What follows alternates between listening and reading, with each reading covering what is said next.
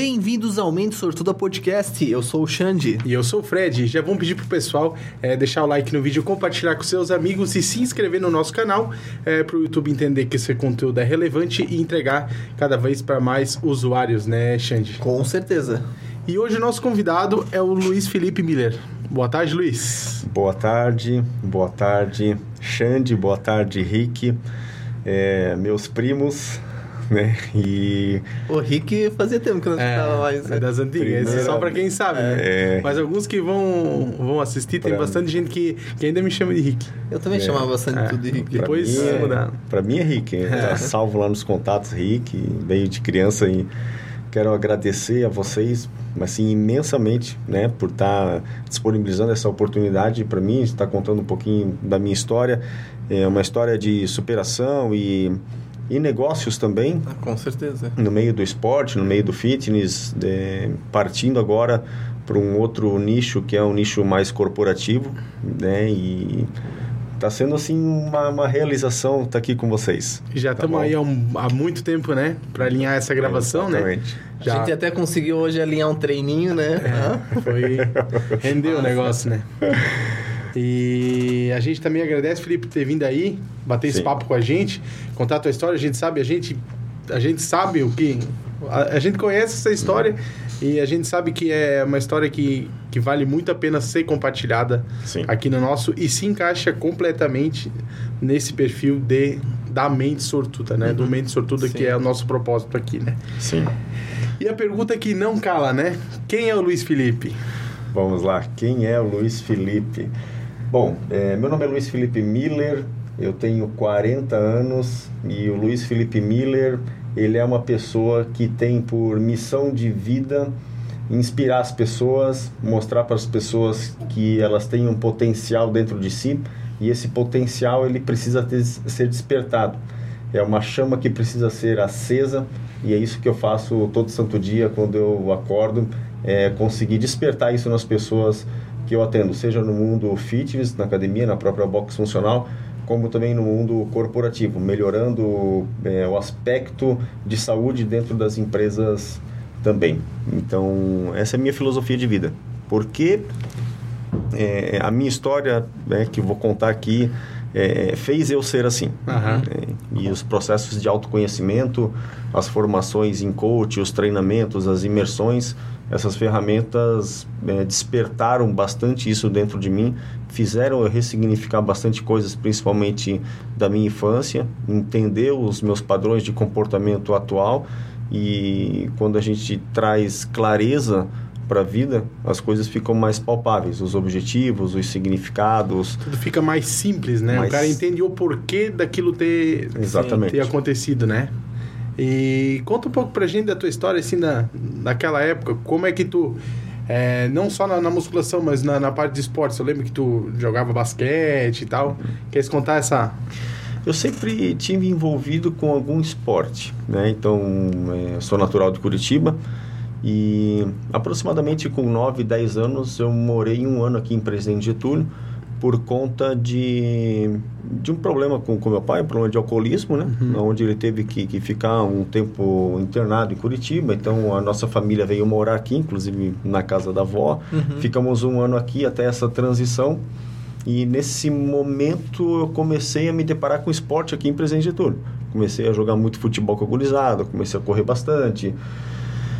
Comecei a caçar com o nosso tio, né? Então, é, é, o esporte ele já estava dentro da minha vida nesse momento, aproximadamente com 10, 11 anos de idade. Depois nós mudamos para Blumenau, meus pais voltaram para Blumenau, que eles se conheceram lá. E lá eu estudei num colégio que numa escola que se chama Vitor Enig, onde eu entrei para o time de futsal da escola. Então, desde aquele momento, nessa transição de vida, foi aonde o esporte começou a fazer parte da minha vida. E desde então eu não parei. Mas eu sempre fui a pessoa muito esforçada, mas eu nunca fui o campeão. Entende? É, tanto que até recentemente, nos últimos 3, 4 anos, me- me fizeram. A, a- a- eu tive a oportunidade de fazer um teste genético para entender um pouco das minhas fibras musculares, sim, o, sim, meu, o meu potencial genético. E o teste genético justamente ele apontou isso. Ele apontou que a atividade física que eu, que eu fizer, eu vou me dar bem. Mas eu não vou ser o campeão. Ah, Então eu vou ser um cara poliesportivo, tem habilidade para fazer várias coisas, mas Pra não a mediano, nível, é. é, mas não a nível de ser o, o cara que vai ganhar a prova, por Destaque, exemplo. né? Ou assim. É, porque hoje em dia tem bastante dessa, dessas coisas, né? Tipo, ele consegue ver envergadura da pessoa, tamanho da pessoa, tipo das fibras musculares. Sim. E consegue ver qual esporte o cara seria perfeito, entendeu? Sim. Tipo, né? ah, vamos dar um exemplo. Vamos dizer, na natação, o cara precisa ter uma envergadura, eu acho que é maior que a altura. Então, esse cara, vamos dizer, na natação vai se destacar por causa disso. Então, assim, tem cada esporte tem as- uma Não certa. sabia disso. Mas é. É, faz sentido, faz muito É, sentido, faz mas não, sentido. não sabia que existia um, Sim, um teste que é feito pra. E, e eu sempre fui muito esforçado naquilo que eu fiz. Né? Então, no futsal, não faltava treino, mas eu nunca era o titular. Ah, sim. sempre era o banco. Aham. Né? E também não era o primeiro banco, era o banco, assim, o segundo, terceiro banco. Tipo, se faltasse uns 10, talvez eu jogava, né? Exato. No segundo tempo. É. né? Quando fazia o gol, uau, nossa, é motivo de comemoração. É.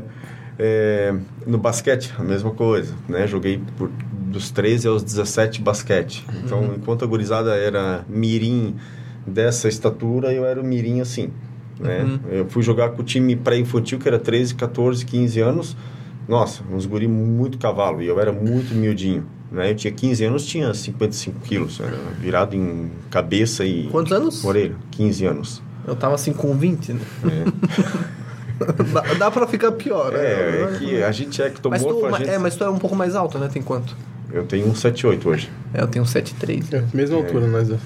Tá, então... É... Mas, assim, o, nível de esforço sempre muito grande. O nível de comprometimento sempre muito grande, né? E a mensagem que fica é, disso é... Vale a pena ser esforçado.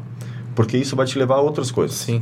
Né? Tu, não- tu, tu não vai ser o campeão do esporte, Uhum. né? Mas tu vai ser o campeão em outras coisas que depois que tu passa pela tua adolescência, pela fase da adulto, tu vai conseguir replicar isso na tua família, tu vai Sim, conseguir sim. replicar isso na sociedade que tu vive. Então, essa disciplina também marcou muito para ser a pessoa que eu sou hoje.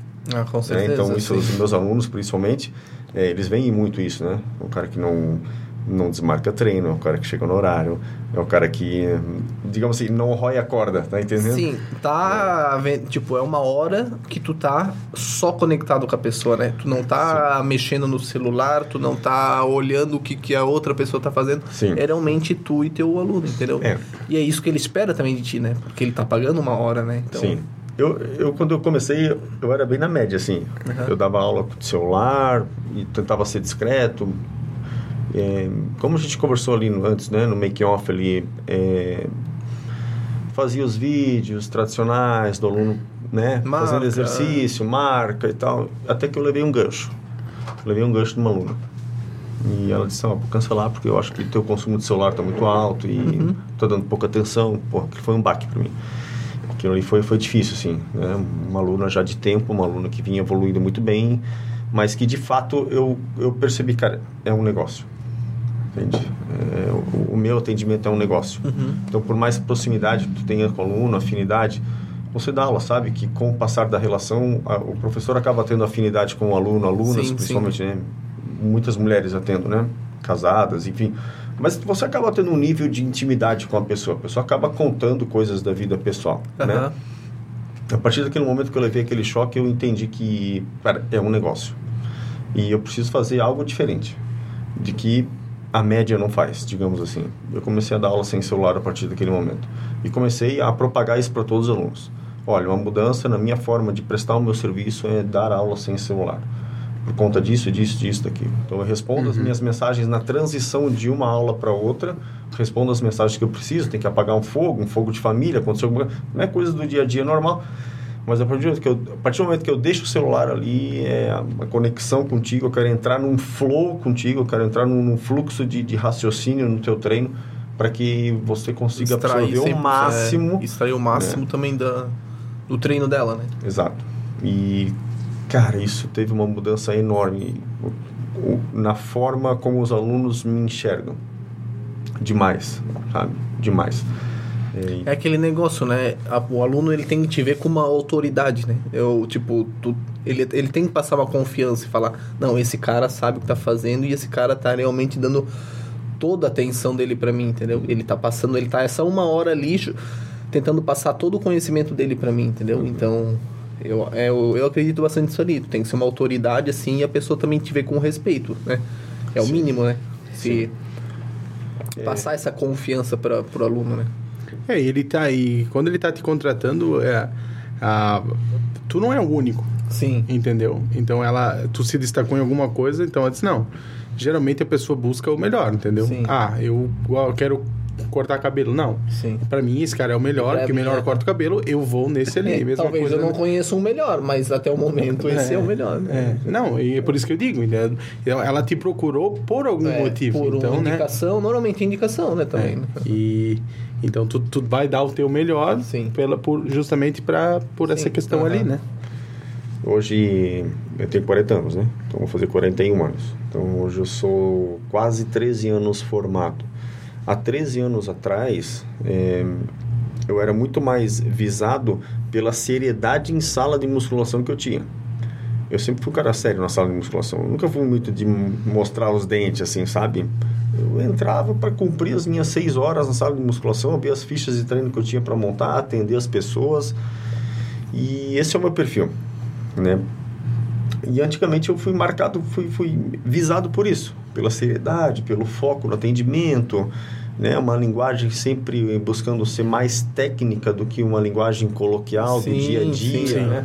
Mostrar para o aluno que tu tens um repertório técnico bom, teórico bom, para passar essa credibilidade, né? Hoje, com 40 anos, a- as pessoas já entendem que eu sou assim.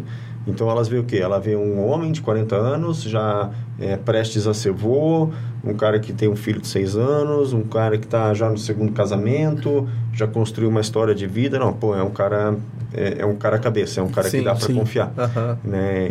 Então, a indicação que vai aqui para mim, para esses profissionais jovens, é firmem é, o início de carreira pelo conhecimento teórico.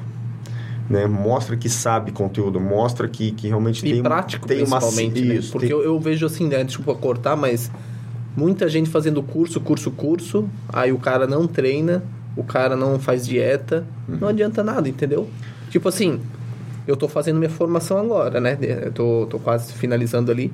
E o, o que eu aprendi na faculdade, desculpa, mas é bem pouco comparando todo o meu conhecimento que eu tenho na musculação. Eu treino há oito anos, eu treino agora dois anos com um coach. E assim, foi absurdo o que, que eu, eu peguei de treino, o que, que eu peguei de técnica, e eu aplico em mim, entendeu? Quando eu falo pro aluno, faz assim, é porque eu faço assim, e, e eu sei que testou, pega mais né? enterrar. Tu testou, Não né? é uma teoria. Sim. Entendeu? Eu fiz assim e tá, eu sinto mais assim, entendeu? Eu sempre dou, dou a dica, ó. Eu faço assim, vê se pra ti tu, tu pega mais também. E normalmente pega, né? Porque. É, é, eu corroboro completamente, né? É, Só teoria não adianta. Entende? É, o próprio Fábio Chiodini fala isso, né? É, não adianta você saber muito na teoria, mas você não aplica isso É, na, não saber na sua passar prática. isso, né, pro aluno. aham. Então, o professor que não sabe executar um movimento, como é que ele vai conseguir E falar, mostrar, não, faz né, assim. Mas ensinar é- esse movimento, né? Então, essas duas coisas têm que andar junto. Né? Então, o esporte, ele sempre teve, teve na minha vida. Né? Então, eu joguei basquete dos 14 aos 17. Aí, depois dos 17, começou já a vir é, é, a outras responsabilidades de vida, como trabalhar. Então, o basquete saiu da minha vida é, nesses dois, três dias por semana que eu treinava. Então, eu jogava só final de semana. Mas comecei a entrar no, no ramo de jiu-jitsu e judô. Então, fiz a, treinei por algum tempo. E o esporte sempre teve é, um- uma, uma presença muito forte na minha vida. Então, como vocês viram na academia hoje, vocês viram lá meu filho fazendo os exercícios. Aham. Eu não pedi para ele fazer aquilo, entende? Ele tinha o celular se ele quisesse, ele Sim. tinha outras coisas se ele quisesse. Cara, o cara foi lá, pegou uma barra, fez um, um front hack ali, agachamento, né? Queria fazer o nosso, né? É. nosso Mas é crossover. como, mas ele nasceu, Sabe? ele tá no meio disso e os filhos, eles observam os pais, então ele vê tu treinando e ele também quer, Cara, ele aquilo quer ver como é que foi- é essa experiência, né? foi, foi muito massa. Aham. Foi- Não, eu vi ele lá. Depois vai sair um Reels nosso ali. Peguei várias imagens. Mas, cara, e, é, história de vida é muito louco, né? Porque ela fica cada vez mais recheada conforme o tempo vai passando. Eu comecei a me dar conta disso quando eu tive a crise dos 30.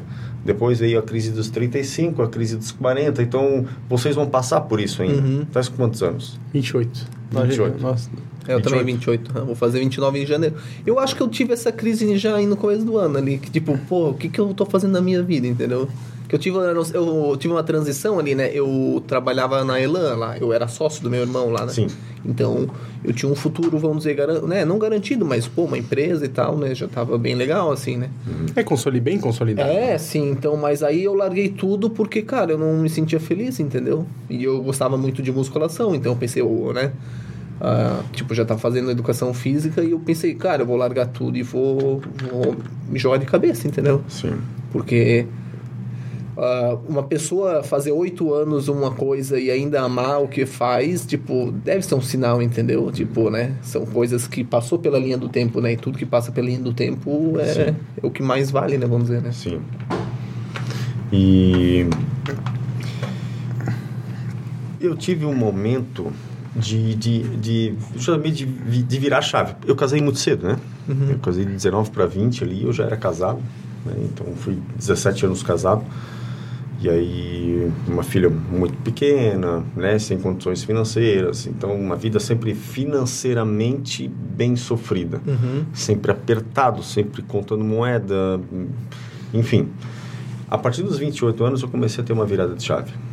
28 anos foi um, um marco na minha vida, assim. Eu comecei a, a pensar de forma diferente no futuro, comecei a agir de forma diferente, comecei a perceber que eu tava, eu estava começando a ser mais seletivo com as minhas escolhas, já não queria andar com todo com todas as minhas amizades que eu andava como Uhum, antes. é isso, é verdade. já não queria fazer as coisas que, que eu fazia antes. Só que esse amadurecimento, ele, ele leva um tempo. Sim. Então eu ainda fiquei patinando mais alguns anos nisso. Do- aí eu tive a crise dos 30, que é aquele exame de consciência que a pessoa tem é, sobre o que está fazendo da sua É, vida, aham. o, o que vai ser, meu Deus, daqui a 10 anos eu vou ter 40 anos, eu vou ser o tiozinho que eu achava que, Uhum. né, com 18 anos eu que falava... nunca ia ser, né? É. Tipo, nunca ia chegar, né? Então, assim, é, o, o homem passa por isso, tá? Sim. É, é natural mesmo, Natural. né? E esse é um marco importante do comportamento humano porque é um marco de decisão. É um marco de realmente você conseguir, com esse aprendizado que você teve em 30 anos, uma faixa, você conseguir, não, eu aprendi muita coisa nesse período.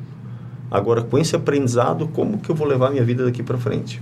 Né? Então, a partir dos 30 comecei a fazer outras formações, comecei a fazer outros cursos, comecei a ler mais, a me relacionar com pessoas diferentes e cara, a vida só evoluiu.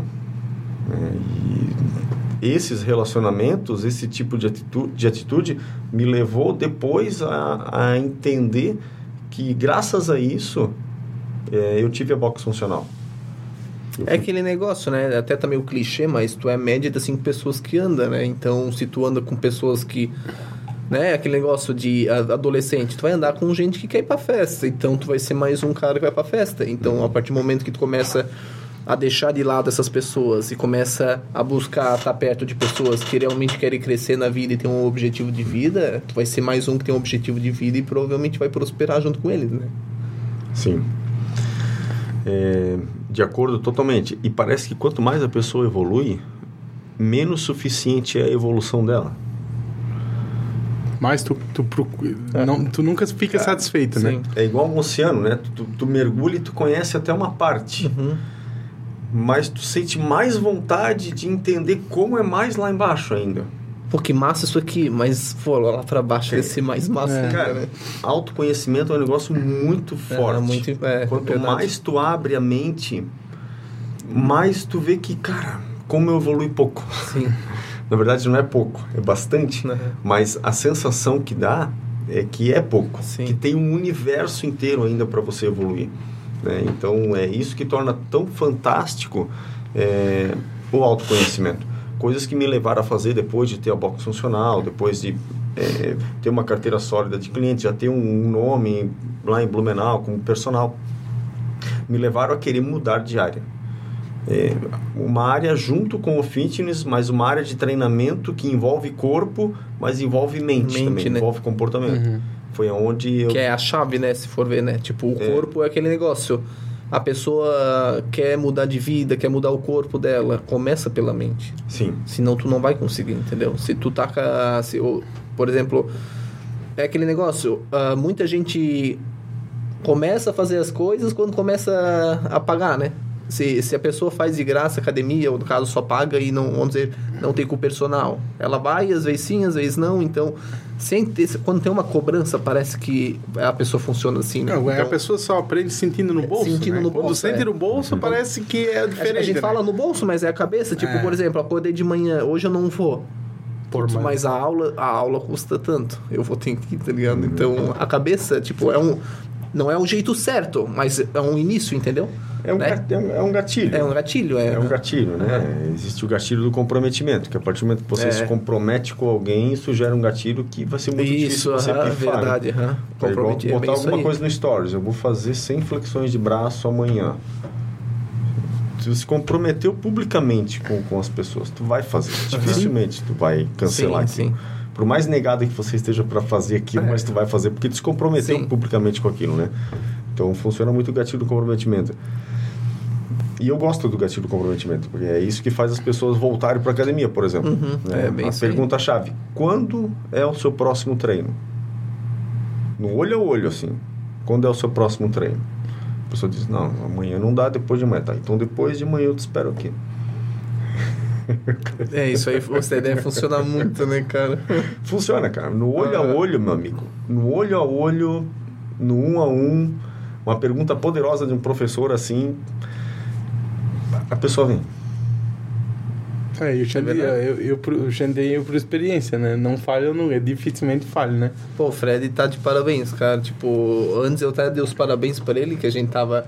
Ele tava lá marmitando, né? E daí. Ó, E o Xandei, ô Stefan, dá uma olhadinha, né? É. Mas agora eu, eu tirei a refeição da tarde, né? Deu, deu uma almoçadinha um pouco melhor, né? Sim. Daí a gente almoçando e o Fred lá com a marmitinha dele. Pô, e ele não faltou até agora um dia, cara. Está de parabéns. Cara, eu, eu, é, é que nem ele falou. Quando o Felipe falou da crise dos 30, é, é, eu, eu parece que eu tô vivendo algo parecido com isso agora, assim, sabe? Mas é, eu, tava, eu Mas- tava pensando nisso agora, porque tu faz aniversário em Outubro. outubro, né? Foi mais ou menos ali que tu já decidiu fazer a coisa e tipo, e eu lembro que a minha crise Não, não, foi, foi É, mas foi, foi tudo, foi, foi coisa desse ano, assim. é foi, sim, mas é, eu em janeiro que eu comecei, até foi um pouco antes. Parece que quando tu chega nos 28 tá perto ali, aí Cara. tu começa a raciocinar, Não, agora, o que, que eu tô fazendo da minha né, vida, né? Que o pessoal pensa, pô, botou brinco, tá ligado? Tipo assim, cara, eu sempre quis colocar, Aham. mas eu pensei, ah, não é. Cara, parece que, tipo assim, não, o, o, o que deu vontade, o, É. deu aquela. Virada de chave É, que não entende? importa mais a opinião dos É, outros. né? entendeu? Então, cara, tu, tu postou um negócio esses dias no Instagram, cara, que eu li, eu li acho que é quinta ou sexta-feira. Ah, que ah, tantas pessoas deixaram de me seguir, Uhum. entendeu? E às vezes a pessoa, ela quer ser numa rede social o que ela não é.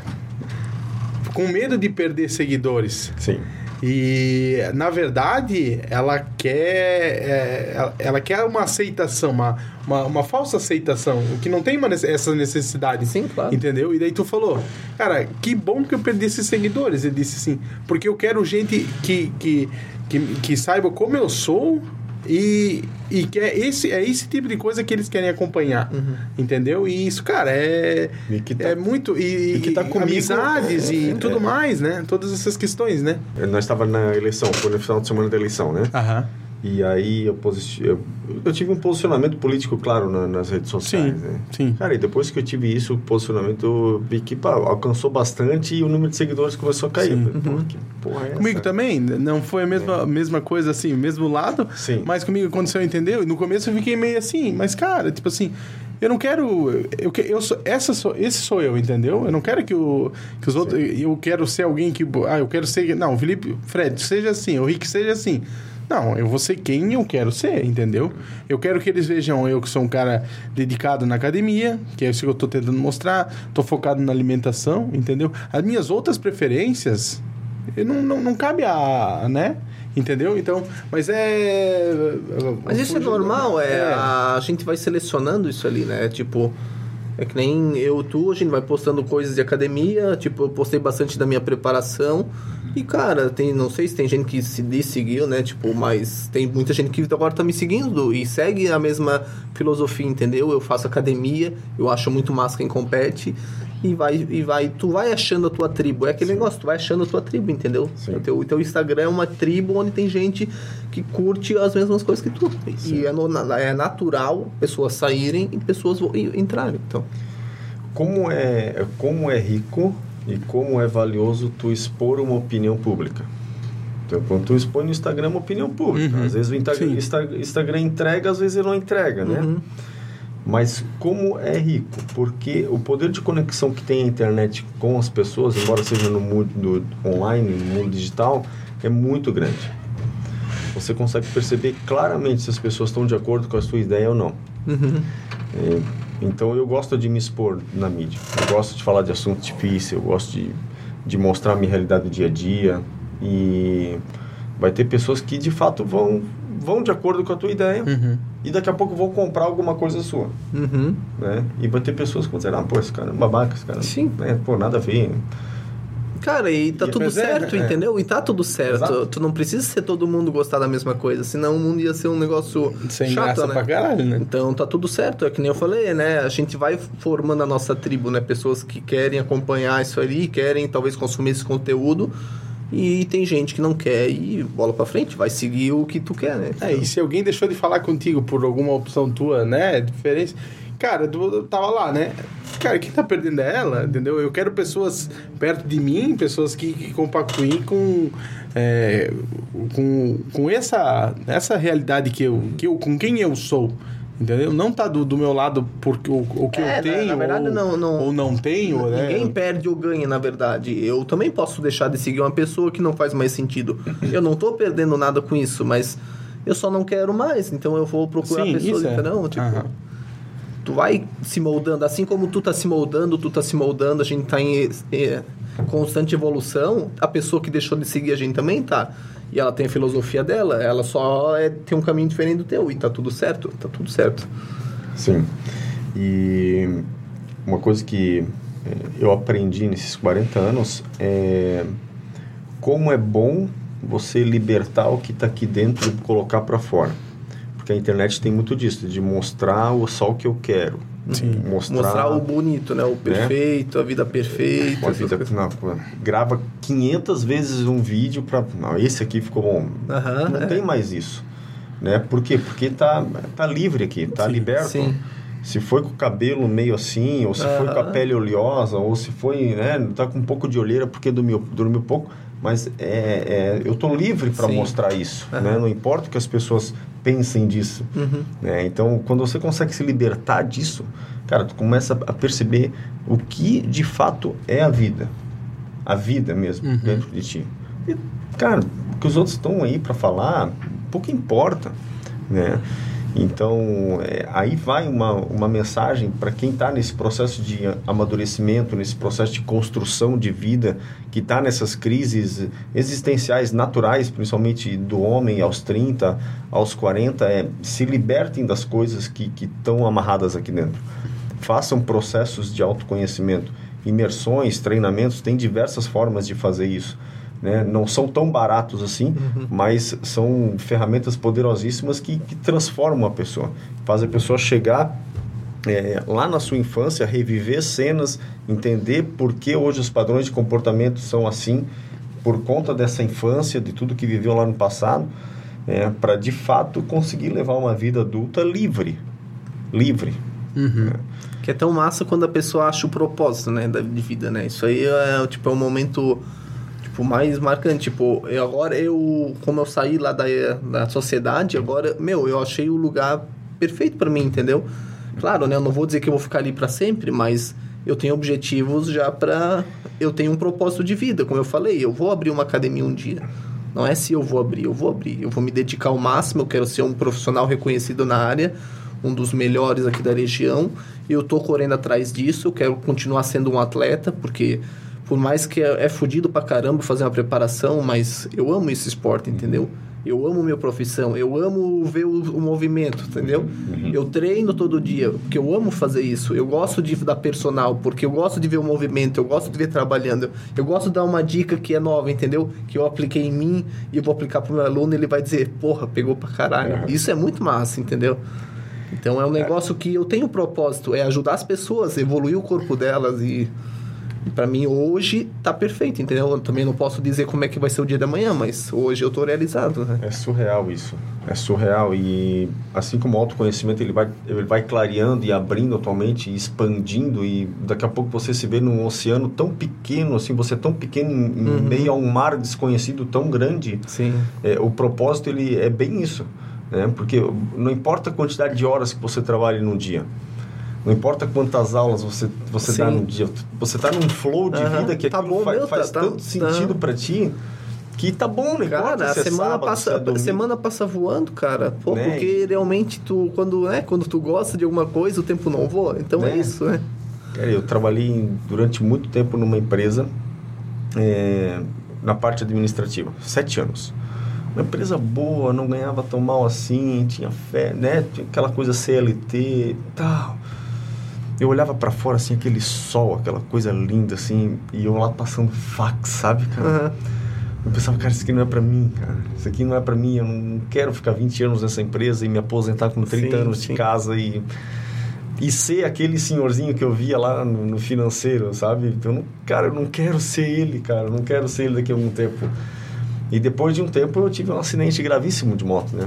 Eu estava nessa empresa e eu fazia jiu-jitsu na época, até puxando de novo pro assunto esporte, fazia jiu-jitsu na época e eu estava me preparando para o primeiro campeonato de jiu-jitsu Uhum. eu já era faixa azul e enfim e teria um treino em Indaial então eu saí da Kremer fui levar a minha ex-esposa no colégio ela fazia ensino médio na época e eu iria pro treino em Indaial e aí tem uma estrada que se chama Estrada Velha em de Blumenau para Indaial uma estrada bem sinuosa e tal com bastante curvas. E num determinado momento tava lá focado querendo chegar logo no treino e numa curva tinha quatro carros e o terceiro carro sai da pista e me pega de frente. Bate frente colisão frontal assim diagonal e eu só lembro dando com o ombro assim no para-brisa e voando. Lembro do, do céu assim lembro do céu assim caindo quando eu fui me levantar pensei não tá bati beleza vou me levantar vou continuar quando eu fui me levantar eu só vi a coxa dobrando assim né? a coxa dobrou no meio, pensei, caramba, fraturei o fêmur, acabou. né? E aí, nesse momento, eu só, só gritava assim, não deixa fugir, não deixa fugir e tal. E aí já parou um carro, já parou dois carros, viram como é que eu tava, tiraram o capacete, tava de jaqueta de couro e... Daí eu pensei, ah, cara, agora ferrou, né? Agora ferrou. Aí ali começou uma luta muito grande de recuperação. Eu pensei, caramba, e agora? Como é que vai ficar o esporte na minha vida? Como é que vou ficar manco? Vou ficar com a perna mais curta? Vou, né? E aí, nesse processo, 30 minutos até vinha uma ambulância de Blumenau lá e, enfim. Aí chegou a ambulância, fui até o hospital de Indaial e tive a sorte, cara, a sorte. Deus coloca as pessoas certas na, na, na vida, assim, sabe? Eu sou muito, muito grato a Deus pelas coisas que aconteceram, porque é, eu peguei um médico numa uma filosofia japonesa assim sensacional. O cara fez uma cirurgia no meu fêmur que deixou meu fêmur quase perfeito, para não dizer perfeito, sabe? Deixou meu fêmur assim, cara, 95%. Botou uma prótese de aço inoxidável intramedular pelo meio do fêmur, dois parafusos no joelho, um parafuso no acetábulo, no, na cabeça do fêmur. Uhum. E um ano e meio fiquei com a prótese calcificou. Já nesse período já vinha fazendo algumas corridas, alguns fortalecimentos musculares. Depois de um ano e meio tirei essa prótese. Esse acidente, ele foi um marco na minha vida. Eu tinha aproximadamente 25 anos de acidente. Acho que estava uns 3, uns 4 anos casados, é, é, por aí. E esse foi um marco da minha vida de, assim, cara, acorda. Né? Virada de chave. Pô, é engraçado tu falar isso, porque minha virada de chave foi um acidente que eu quebrei meu pulso. É. Olha, Depois ali eu fiquei em casa três meses pensando e falei, o que, que eu tô fazendo nessa empresa, entendeu? Eu não, não, não sou, não pertenço àquilo lá, entendeu? Então, Eu vou fazer, eu vou, na primeira vez na minha vida, eu vou fazer um negócio que eu quero, entendeu? E não fazer um negócio forçado. Pô, é- que visando só uma estabilidade financeira, ou, né? Um conforto, porque- né? É, esse conforto. O é. conforto o dinheiro já não trazia mais a realização pra mim, entendeu? Tipo, não que também eu ganhava muito, mas tipo, era um negócio próspero que vai dar dinheiro, entendeu? Então, Sim. É, a gente sempre reinvestia na empresa, né? Então a gente também não via muito dinheiro, mas era porque estava reinvestindo mais uma hora, com certeza ia. Mas realmente isso não, não me trazia mais conforto e, tipo, a não, felicidade, principalmente a realização pessoal. Isso aí não me realizava, entendeu? Eu tô num emprego onde eu não gosto, uma coisa fazendo uma coisa que eu não gosto. E que, cara, não, é aquele negócio, tu vê a cada minuto passar, entendeu? Tu olha, olha por relógio toda hora, então tu não, tu não tá no lugar certo, entendeu? Sim. E primeira vez na vida eu tive uma escolha onde eu tomei a decisão, entendeu? Tomei uma decisão assim por mim mesmo e, tipo, não foi, não foi para agradar ninguém, entendeu? Foi realmente, não, uma coisa que eu decidi sozinho porque eu acredito nisso, entendeu? Sim. E, e- e esse acidente ele teve uma, uma conexão muito forte comigo, porque eu comecei a ler sobre, primeiro, autoajuda, porque o cara que quebra as duas pernas foi as duas pernas. Mas tu já era formado ali? Ou- Não, não. Eu, eu não era nem da educação física ainda. Ah, tá. Trabalhava na Kremer ainda, e né, naquele sistema administrativo, e Uhum. não tinha uma condição financeira boa, sempre com dificuldade, encostado, né? Fiquei cinco meses encostado pelo INSS, então foi um momento assim de, de imersão profunda em casa, na casa dos meus pais, cadeira de roda, banho de sol todo dia. Eu comecei a ler um livro do Issam Mitiba, que se chama Anjos Caídos, que é um, um livro que veio até a calhar com o momento de vida que eu estava, né? Então ele falava muito sobre, sobre resgate de vida, sobre, sobre se reerguer de, de coisas difíceis. E, cara, t- tive um estralo de que, cara, eu preciso fazer alguma coisa da minha vida. Uhum. Eu comecei a ler sobre recuperação muscular. Eu queria voltar a lutar jiu-jitsu na época. Eu queria voltar a correr, eu queria voltar a fazer alguma coisa. É, entender sobre isso vai acelerar, né, a- o processo. né? Exato. Só que na época não tinha muito acesso à internet. sim. As coisas eram mais devagar na internet. Então eu garimpava algumas coisas no horário que dava ali com a internet de escada. Isso fazem uma- quase 20 anos, esse acidente. E eu comecei a ler sobre calcificação, sobre recuperação, sobre exercício. né? E 15 dias depois eu já estava fazendo alguns exercícios em casa. Exercício de isometria. Botava um quilinho na perna, isometria, para começar a fortalecer quadríceps e tal. Fazia alongamento. Então pensei, pera, preciso fazer alguma coisa no meio esportivo. Eu vou fazer educação física. Eu vou fazer educação física, coloquei na cabeça, já fui ver, já vi quando é que era vestibular. E aí entrei, né? Não é muito difícil entrar numa graduação de educação física. Uhum. Fiz o vestibular e não tinha dinheiro para pagar a faculdade. E eu comecei a, a, a fazer bolsas de estudo, entrar nos editais de bolsa de estudo. Então eu fui três anos bolsista. Ganhava aí 50%, 60% na mensalidade. Então eu trabalhava para professores. É, Quando você é bolsista, assim, simplif- simplificadamente é isso. Você trabalha para um professor, né? Para ele publicar artigos, para ele escrever livros. E eu tinha que destinar 20 horas da minha semana para isso. Uhum. Para trabalhar para esses professores, para cumprir... E ainda tu trabalhava, Trabalhava na Cremer. Né? ficava puxado, né?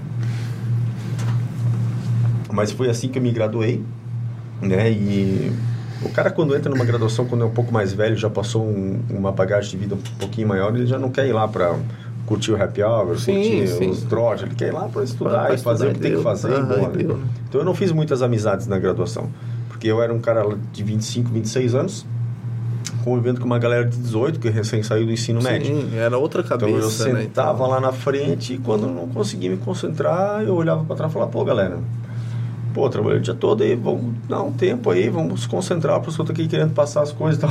Você o cara meio Xaropão, né? Xaropão, né? xaropão. Eu era o xaropão, entende? Eu era o xaropão. Não fiz muitas amizades Sim. assim na graduação. né? E aí, cara, chegava, estudava, ia para casa e cumpria o- as horas de bolsa, né? Mas isso me deu um know-how muito grande na graduação. Tanto que eu fui o segundo colocado dos formandos de 2010. Eu tive a segunda melhor nota. Uhum. É, e isso, quando você vai logo formado, procurar um emprego na área, o cara olha o teu, teu histórico escolar e pensa, pô, tu fosse a segunda melhor nota e tal. Né? Já tinha um corpo que demonstrava assim, não, o cara é praticante de exercício físico, Uhum. né? tinha uma seriedade por trás, então tive muita facilidade de conquistar um primeiro emprego. Então, quando eu, me, eu nunca fiz estágio, sempre fiz graduação trabalhando na área administrativa, nada a ver. Mas quando eu me formei, no mês seguinte eu já peguei um emprego numa, numa academia. E ao mesmo tempo nessa academia eu peguei um emprego no SESI. Então eu trabalhava em dois locais. Eu pensei, não, eu somo esse daqui com esse daqui, dá mais do que esse daqui, então agora é hora de dar um salto. Pedi a conta de sete anos, porque eu também nunca fui mandado embora de nenhuma empresa. Eu sempre pedi a conta. Uhum. Eu, eu entendo e acredito que quando você entende que seu ciclo fechou, não adianta ficar barganhando por... por né? Uma rescisão. por uma rescisão, barganhando por fazer um acordo, Uhum. né? Porque não é isso que vai é, garantir um sucesso, Sim, né? sim.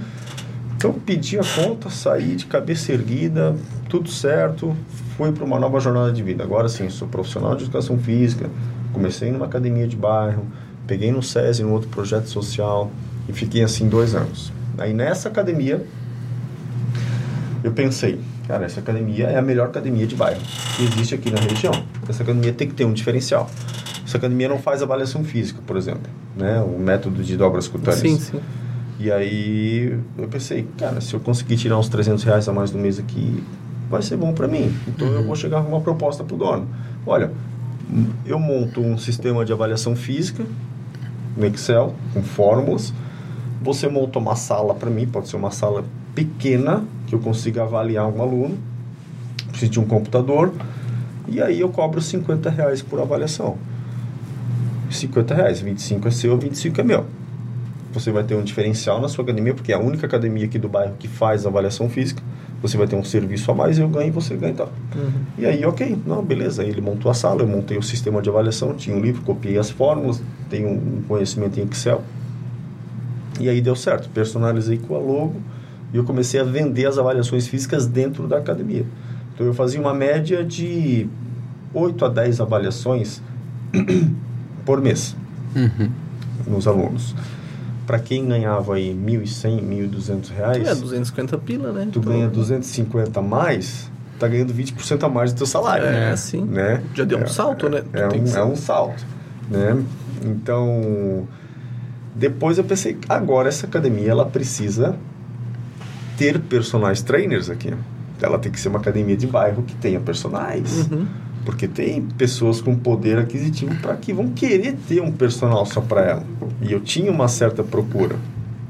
Eu não era personal ainda, mas eu tinha uma certa procura. Uhum. Mas essa academia não tinha personal. Não tinha. Não tinha.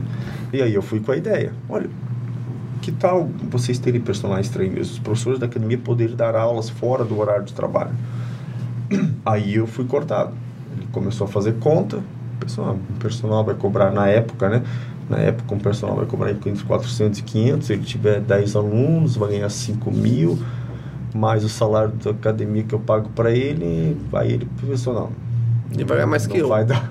O Fábio Giurini falou a mesma coisa aquela vez, que ele foi meio que o eles cobravam uma taxa, né? Começou cobrando uma taxa, vamos dizer, 200 reais. Aí o cara foi lá, daí o Fábio começou a ter a clientela dele lá, começou a aumentar e ele descobriu que o Fábio ganha mais que ele. Então ele Uhum. foi lá e aumentou a taxa de novo. Sim. Aí ele teve, ele aumentou umas três, quatro vezes. Quando chegou ali na quarta vez, o Fábio falou: "Ah, "Não, então beleza, a gente segue cada um seu rumo ali, porque na, na ideia, na cabeça da- do dono da academia, ele não poderia ganhar mais poderia que ele. ganhar mais. É. Aí o cara começou a fazer conta e aí ele aí me cortou. Pensei, cara, então, ele me cortou, só que o meu ciclo acabou aqui. Né? Uhum. Fiquei mais um tempo na academia até que surgiu uma oportunidade de eu trabalhar numa academia, digamos assim, da época, na academia Biodin. Na época era uma das melhores academias. Hoje já Sim. entraram outras redes boas que competem, mas na época era a academia visada, assim. Mas ainda tá forte? ó? Tá forte, tá forte. É um mercado ótimo. E aí eu consegui entrar nessa academia. Quando o cara ligou para mim, deu o retorno da minha entrevista, olha, nós gostamos bastante da sua entrevista, né? Queremos você aqui no, no time e tal. Nossa, eu pensei, é verdade isso, é, cara, tu tem que me garantir porque eu vou pedir a conta na outra e não pode falhar. Não, pode, garantido, o emprego é teu tal. Aí pedi a conta lá, fui para Biodin, aí fiquei aquele um ano né, analisando os personagens do próprio Fábio Chiodini, do próprio Rafael Mafra, anotando o treino deles ali, o que, que esses caras fazem para ter 10, 15, 20 alunos, né? Uhum. E daí a coisa começou a desenrolar melhor no, no ramo de personal. Né? Comecei a construir a minha carteira, já naquela época, isso fazem três, é, uns oito anos atrás. Construí uma carteira sólida de personagens e sempre voltado com avaliação física também. Então hoje tem pessoas que não treinam comigo, só vêm para fazer avaliação física. Né? Uhum. Hoje eu tenho mais de mil avaliações no meu currículo. Uhum. Já fiz mais de mil avaliações. Tem um sistema, que hoje é um sistema online, que, que grava ali as avaliações dos alunos. Então eu consigo ver avaliações de alunos de cinco anos atrás. E como isso é rico dentro de uma avaliação física, porque eu consigo comparar o momento de vida que a pessoa estava com o perfil corporal que ela estava. Então, hoje, um dos focos do meu trabalho é conseguir unir o corpo com, com o comportamento, o corpo com a vida. Porque o, o, o corpo nada mais é do que uma consequência de como é que está a tua vida. Sim, é, é, é a, a, área da saúde, né? É. é uma área que normalmente tem a tua roda da vida e normalmente tu tá tudo meio parelho ali, né? Se tu tá fazendo tudo meio uma meia boca, provavelmente tua saúde tá meia boca também, então o shape é. tá e eu comecei a perceber que chegou um momento dentro da academia que o, o assunto era muito superficial. O assunto era é, é, assuntos importantes, mas assuntos que eu não conseguia atacar diretamente a pessoa. É, dieta, sono, é, a frequência de treino, intensidade de treino, técnica de movimento. Começou a saturar isso para o meu público uhum. esses assuntos. As Sim. respostas eram as mesmas, as perguntas eram as mesmas. Eu pensei, eu preciso encontrar um nível de profundidade maior para falar com essas pessoas. Uhum. Então eu fui procurar um nível de profundidade maior comigo, me entender melhor como pessoa, fazer esses processos de ressignificação. Fiz algumas terapias, fiz algumas formações com institutos eh, de treinamentos, para eu me entender como pessoa, entender ferramentas, conhecer um, um, uma outra linguagem, muito da linguagem baseada em PNL, programação neurolinguística, para começar a atender de forma diferente os alunos. Então hoje tem alunos que 20 minutos da sessão eu converso com a pessoa. Tem uma ferramenta que se chama é, Shazam essa ferramenta, ela diz o seguinte: você tem quatro perguntas para fazer para a pessoa. Uhum. É, e são perguntas que trazem uh, o conhecimento de vida dentro de 10 minutos com a pessoa. Por exemplo, os três momentos mágicos da sua vida. Quais são os três principais momentos da sua vida? Uma outra pergunta: quais são os três piores momentos da sua vida? Se você tivesse o poder de voltar no tempo agora, em qual desses seis momentos você voltaria? Não precisa dizer o porquê. Só se voltaria. Em qual momento? E uma última pergunta é: o que te move? O que te motiva e o que te faz abrir o olho de manhã e sair da cama? Cara, assim, não é unânime, mas de 10 pessoas, 8 choram. Uhum. De 10, 8. De 10, na primeira pergunta a pessoa já pá, desmonta. Né? Então eu, eu comecei a encontrar um outro sentido para o meu atendimento. Caramba, esse cara fez uma pergunta que eu jamais imaginaria. Pergunta surpresa, né? Uma pergunta surpresa, né? Eu fiz uma pergunta para uma pessoa na sexta-feira. A pessoa sempre bem treinada, com o celular, sempre ansiosa, sempre agoniada, resolvendo as coisas, está ali só de corpo, não está de mente eu perguntei para ela o seguinte: eu tenho um nível de afinidade já, ela já é uma aluna de, de longa data. Uhum. Eu perguntei para ela o seguinte: o que precisa acontecer na sua vida para chegar ao final da sua vida e você ver que valeu a pena? Caramba, Luiz, que forte essa pergunta. Então você vai fazer o seguinte: você não vai me responder ela no WhatsApp, você vai me responder ela no papel e uma caneta. Eu quero que você, final de semana, pegue um papel, uma caneta e você pense nessa pergunta e me traga respondido na próxima aula. Pode ser? Pode. Ah, ela saiu assim, caramba. É, o que precisa acontecer na vida para chegar, por exemplo, aos meus 80, 90 anos ou, ou Uhum. à beira da morte e dizer, caramba, minha vida valeu a pena, cara. É. Eu tô indo, mas valeu. É uma pergunta bem, to- É. bem forte mesmo, É uma né? pergunta, é uma pergunta muito tora, cara. Pô, é uma pergunta muito tora.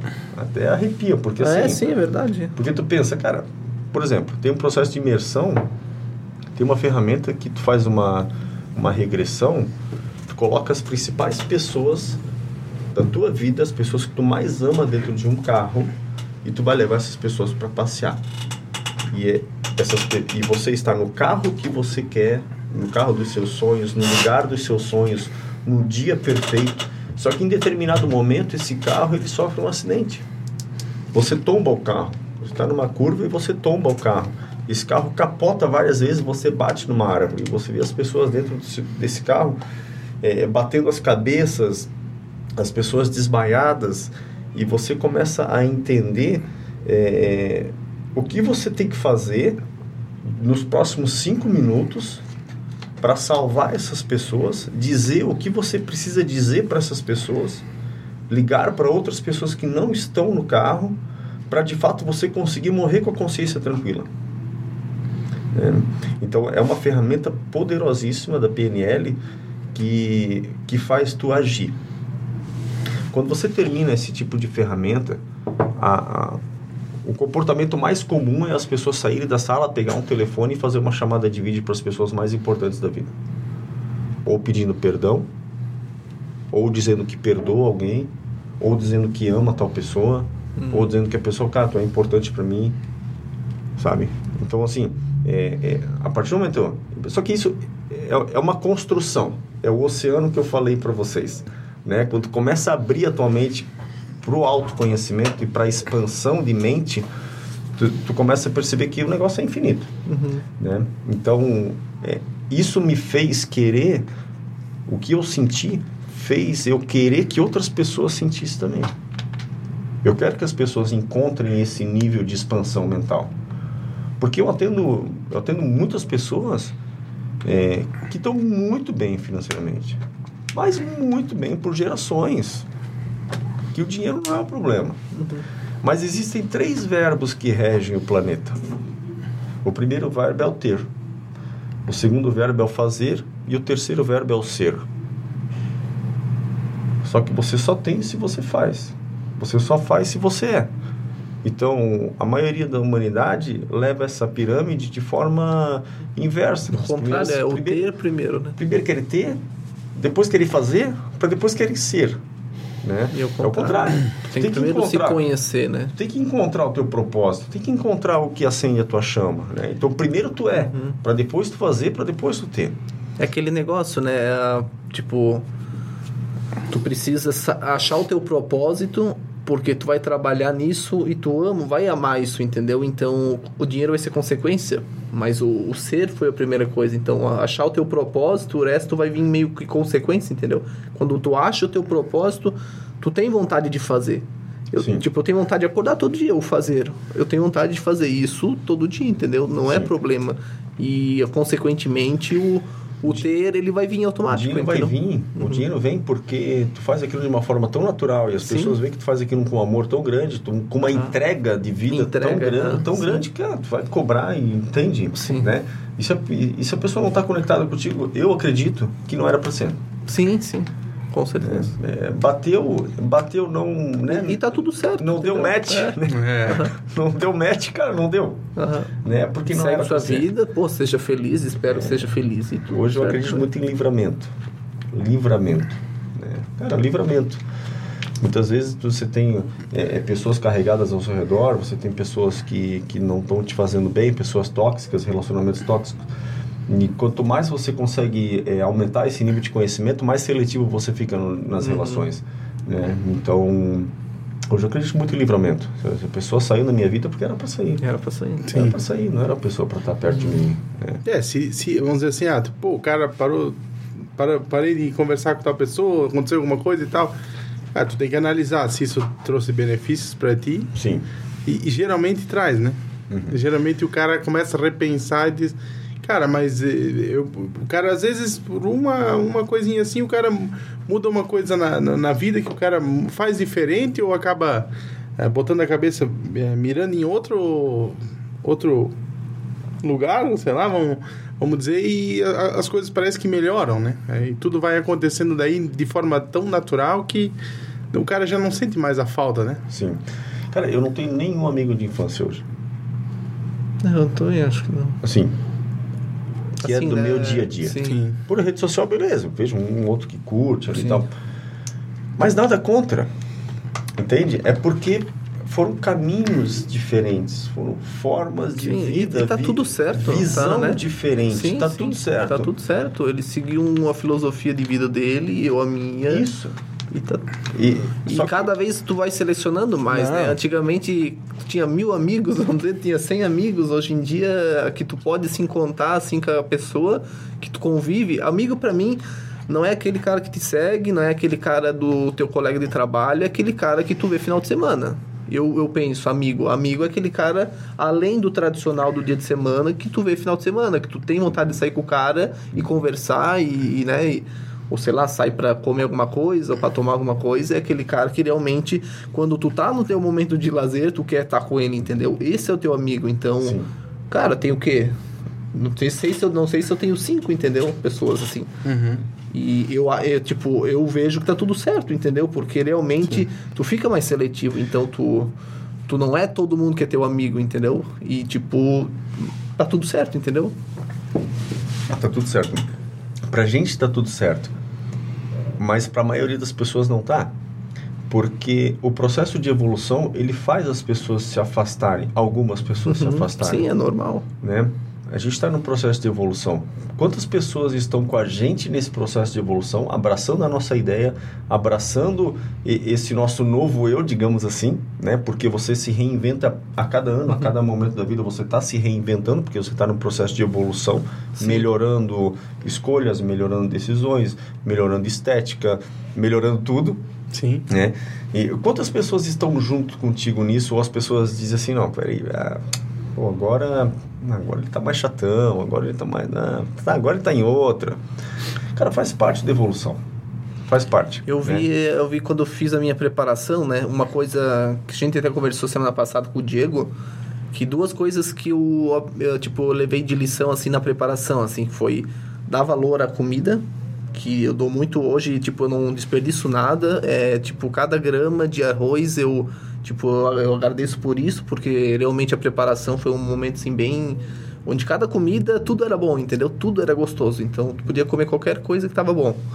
E outra coisa foi as amizades, tipo, ah, pessoas, às vezes nem que é teu amigo, assim, não é aquela pessoa que tu vê final de semana, por, mas, por exemplo, lá na academia, tanta gente que me ajudava, assim, por exemplo, chegava de manhã, aí o cara tá sem carboidrato, o cara tá, tem que fazer duas horas de, de cardio, duas horas de treino, tem toda a rotina ainda, o cara tá cansado, aí o cara, tipo, eu pedia pra, pra menina lá, ó, né, minha colega lá de serviço, Pô, tu poderia fazer um café? Aí ela fazia o café e deixava lá esfriando pra mim. Então, esse tipo de, de atitude, entendeu? É, depois ela todo dia fazia isso pra mim. Pessoas que me apoiavam e falam, não, Xande, aguenta mais um pouco, entendeu? Coisas que a gente não esperava.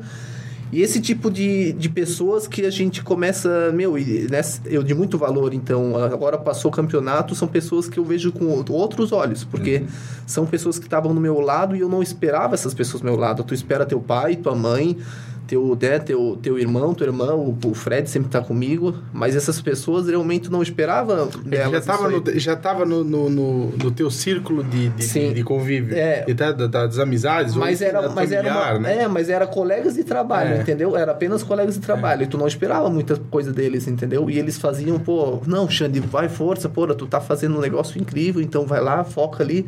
Meu, e depois é, essas duas coisas assim mudou totalmente, cara. Essa experiência de, de ter uma preparação, todo mundo devia ter, entendeu? Porque, meu, é incrível. E depois lá no backstage eu tava, tinha subido já duas vezes.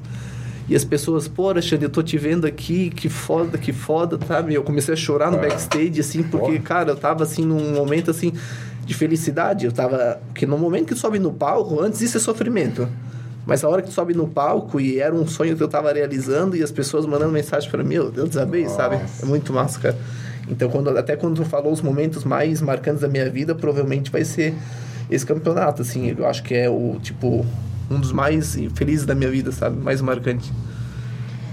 Cara, responde, responde essas perguntas. Posso mandar para vocês, cara. Cara, é muito poderosa essa ferramenta. Aham. Os três momentos mágicos. Mar, um momento mágico são os momentos marcantes da vida. Sim. Né? Não precisa ser um grande momento, mas Sim, cara, é. um momento Que mágico marcou mim. Uma coisa que, né? te- tu, que te- tu, quando tu lembra disso, É, pô, dá um, cara, é uma, pô, sen- o, cara, o cara sente uma coisa diferente, É, né? Tipo, Pô, que quando, eu que quebrei, aconteceu quando eu quebrei o braço, foi uma coisa ruim, mas é um momento muito marcante da minha vida. Foi a virada de chave, entendeu? Tem, sempre tem esses negócios. Sim. Nem sempre é bom, né? Mas. Cara, os três momentos mágicos, os três piores momentos, se pudesse voltar nos seis momentos, o que te move, o que te motiva, o que te faz acordar todo dia de manhã e sair da cama.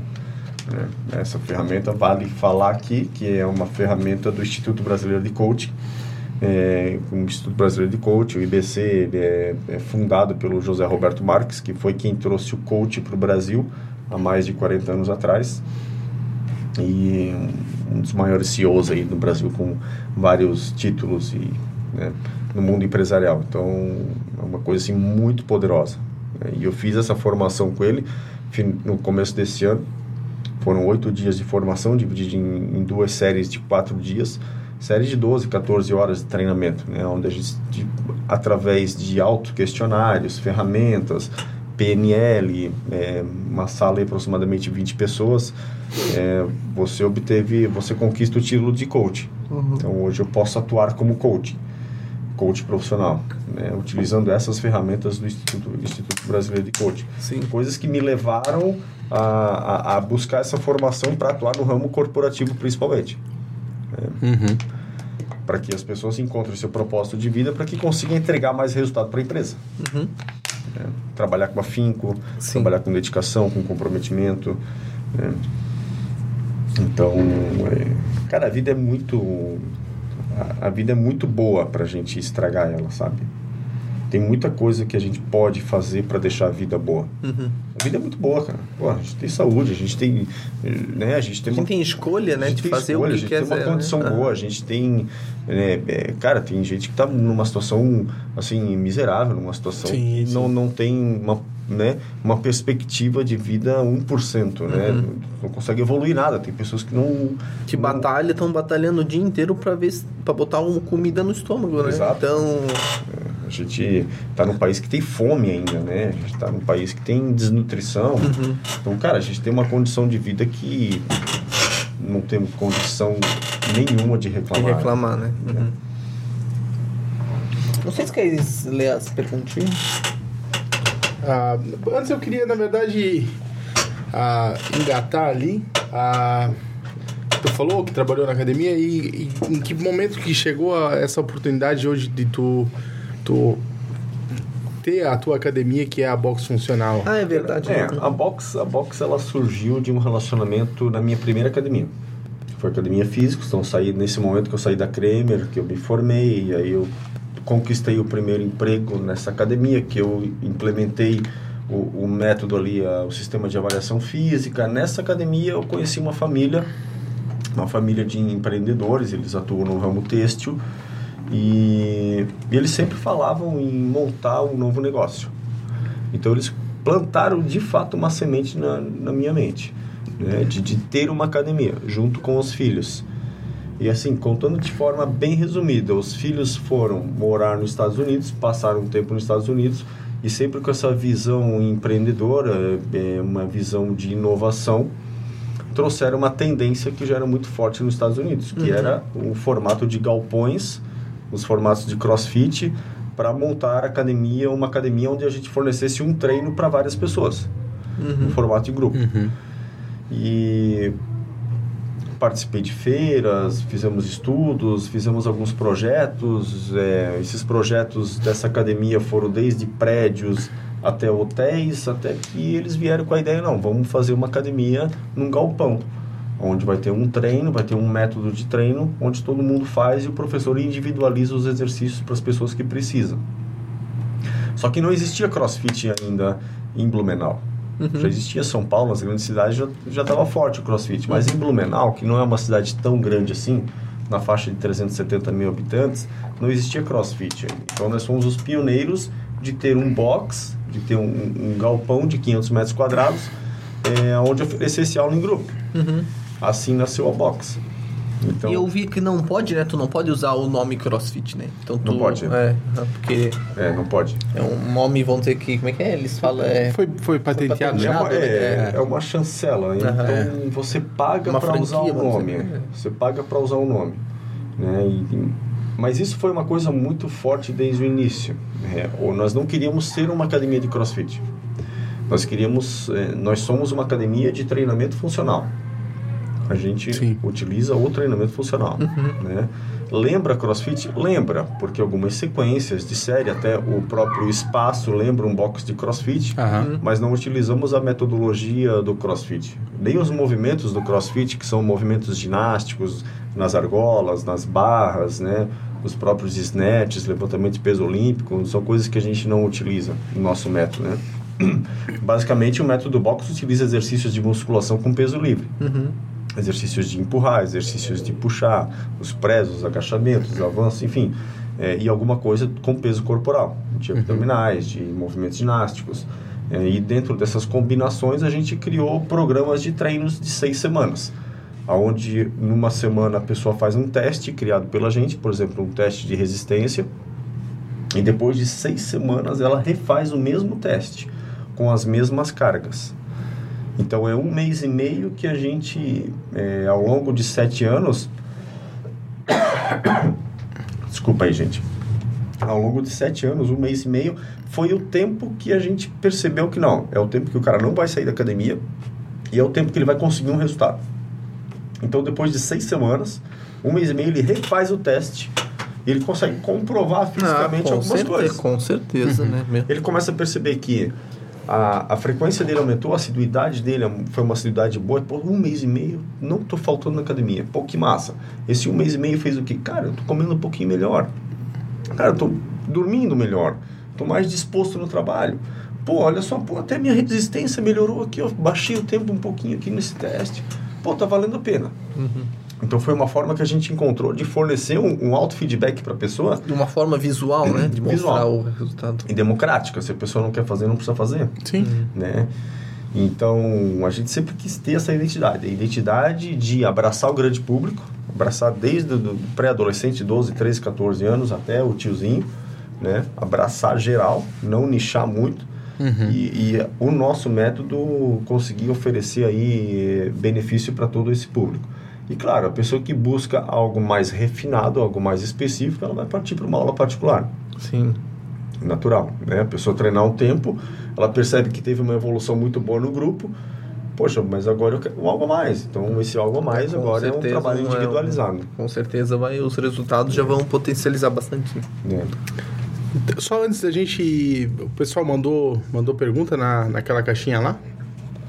Antes da gente ir pra lá, só dar uma, uma comentada rápida. É, recentemente tu realizou um evento na cidade de Blumenau. Tu falou que tu também faz essas. é, esse, esse atendimento voltado à, à parte corporativa, né? E dentro disso ali também tu, tu, tu quiser dar um, só pra gente Sim. também tocar nesse assunto e tal, que eu acompanhei nas redes sociais, assim, teve bastante gente que participou e tudo mais, né? É, foi o evento Heróis. Heróis, né? Heróis, é. Heróis foi... é, como que surgiu o Heróis? O Heróis surgiu através dessas formações que eu participei. né? Então, sempre foi um desejo meu é, impactar muita gente de uma hora só. Então, assim, eu adoro quando a aula tá cheia, quando dá 15, 20. E daí aí eu cresço, entende? Aí eu sei, agora é a hora. Né? Então, eu realmente incorporo o professor ali e, e procuro dar dentro de um, de um flow de pensamento a melhor aula possível. Né? As pessoas até dizem, tu é exagerado, é um cara empolgado. Então, é, tô empolgado porque eu tô ali para empurrar essa massa de gente para fazer o melhor possível. Então, essas formações me levaram a criar um objetivo, a criar um objetivo de massa, um objetivo para mais de 100 pessoas, um grande treinamento que levasse um dia inteiro, e eu precisava encontrar um nome. E eu comecei a pesquisar alguns nomes do que alguns coaches do Brasil fazem, e até que eu cheguei no nome Heróis. Heróis quer dizer épico em latim. E aí eu fiz algumas pesquisas com pessoas próximas, perceberam o feedback das pessoas foram positivos. Pô, foi um nome legal, um nome que, um nome, um nome que gera uma dúvida e um nome marcante, né? Heróis.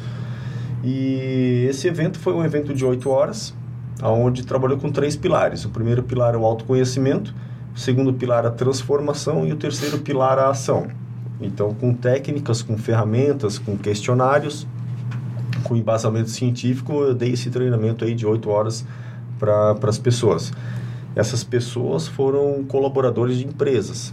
Então, eu ofereci para algumas empresas cotas de participação para capacitar os seus colaboradores. Uhum. Então, cada empresa comprou uma cota para os colaboradores que queriam, forneceram isso para eles, para eles né, serem pessoas melhores, para uhum. eles se desenvolverem como pessoa, para refletir num resultado positivo para a empresa também. Então, essa foi a primeira edição, foi em junho deste ano, e a segunda edição vai ser em maio do março do ano que vem. Uhum.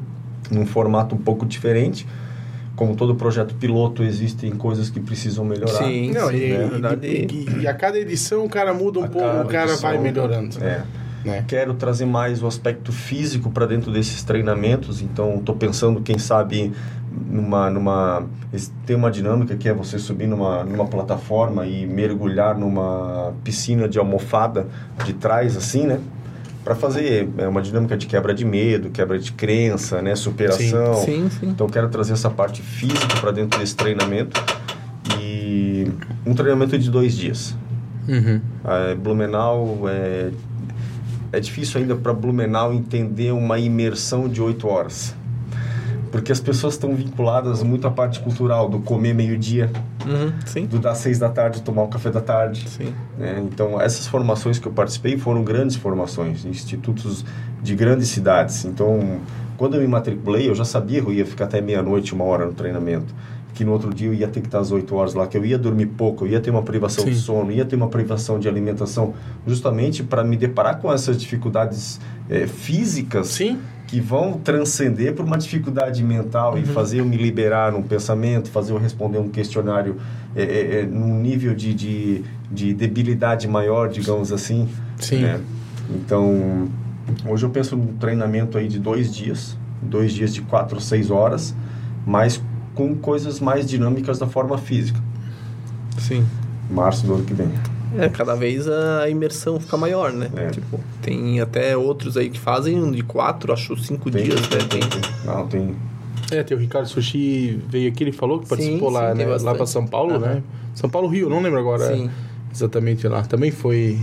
É um que é um dos maiores é, ali da. Mas é pauleira, né? A pessoa sai totalmente mudada. Né? É. É, a semana seguinte é uma semana assim, o cara tá, uhum. fica até mais em silêncio, mais introspectivo, porque gera muita reflexão a nível inconsciente, né? Você resgata muitas coisas Sim. que o cérebro ele, ele atua com dois campos, né? Um campo inconsciente e um campo uhum. consciente. O campo inconsciente ele tem uma capacidade de processamento de 2 bilhões de bits e o campo consciente de 2 mil bits. Uhum. Né? Então, assim, é, você atua muito, você processa muito mais a nível inconsciente do que consciente. Só que a nossa vida é consciente. A gente está sempre olhando o relógio, vendo Sim. as coisas que precisa controlar. Quando a gente se permite, e através da técnica de PNL, ferramenta, você consegue atuar no campo inconsciente, tu mergulha nesse oceano desconhecido, cara, consegue encontrar muita coisa da tua vida ali. Então, esses treinamentos, eles, têm por finalidade justamente levar um... É, conduzir a pessoa numa privação de sono, conduzir a pessoa numa privação de alimento, uhum. ela não vai comer no horário que ela está acostumada, e conduzir a pessoa num conteúdo extremamente teórico e denso.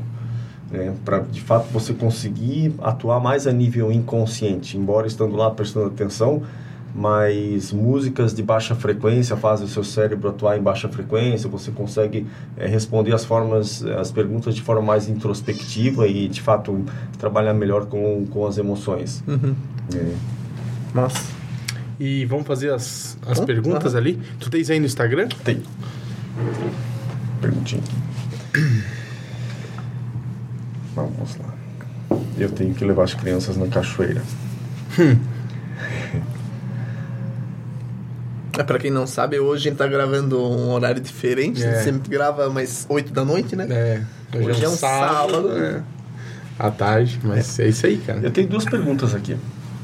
Quer isso? Que as pessoas me fizeram. É. Até quer citar a pessoa também, pra, ou se elas não querem, não sei qual que é.